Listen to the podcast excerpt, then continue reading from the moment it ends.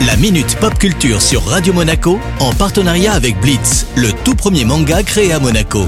Une collaboration inédite entre Shibuya Productions et le grand maître Gary Kasparov. Retrouvez le tome 2 en librairie dès le 23 octobre 2020. Salut Cédric, un mois de Noël, j'ai l'impression qu'on ne fait que parler des nouvelles consoles. hein. Salut Eric, salut à tous. Alors je suis d'accord avec toi, mais c'est tout à fait normal. hein. Ça n'arrive pas souvent à une sortie de console next-gen, donc forcément ça crée un énorme buzz. hein. Je te rappelle que la Xbox One et la PlayStation 4 sont sorties en 2013. Et en plus, cette année, on pouvait les acheter uniquement en ligne, Cédric. Bah justement Eric, un jeudi dernier, jour de la sortie de la PlayStation 5, les sites étaient tous en PLS. Alors petit message pour les plus anciens qui nous écoutent, ça veut dire position latérale de sécurité. Donc en gros, les sites étaient complètement hors service. Alors je sais que vous me remercierez quand l'ado de service parlera comme ça pendant le réveillon. Et comment c'est possible d'avoir aussi peu de stock? Bah c'est la même chose à chaque sortie de console, hein. beaucoup trop de demandes et les usines Sony et Microsoft n'arrivent pas à suivre. Alors encore plus cette année à cause de notre ennemi commun, le Covid.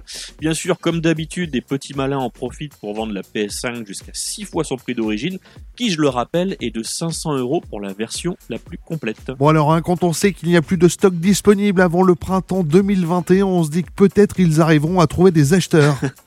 Bah peut-être, hein, mais détrompe-toi Eric, hein, il paraît que du côté de Sony, il y aura du stock très réduit juste avant Noël. Et pour ceux qui n'ont pas du tout les moyens, ça se passe comment? Eh bien, l'industrie du jeu vidéo sait se montrer généreuse et je parle d'ailleurs souvent ici des événements caritatifs.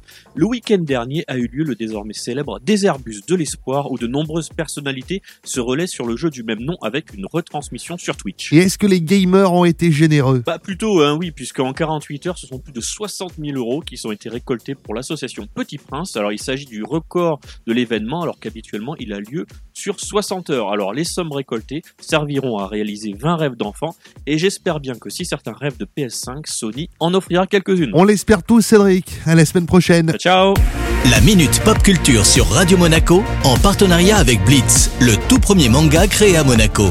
Une collaboration inédite entre Shibuya Productions et le grand maître Gary Kasparov. Retrouvez le tome 2 en librairie dès le 23 octobre 2020.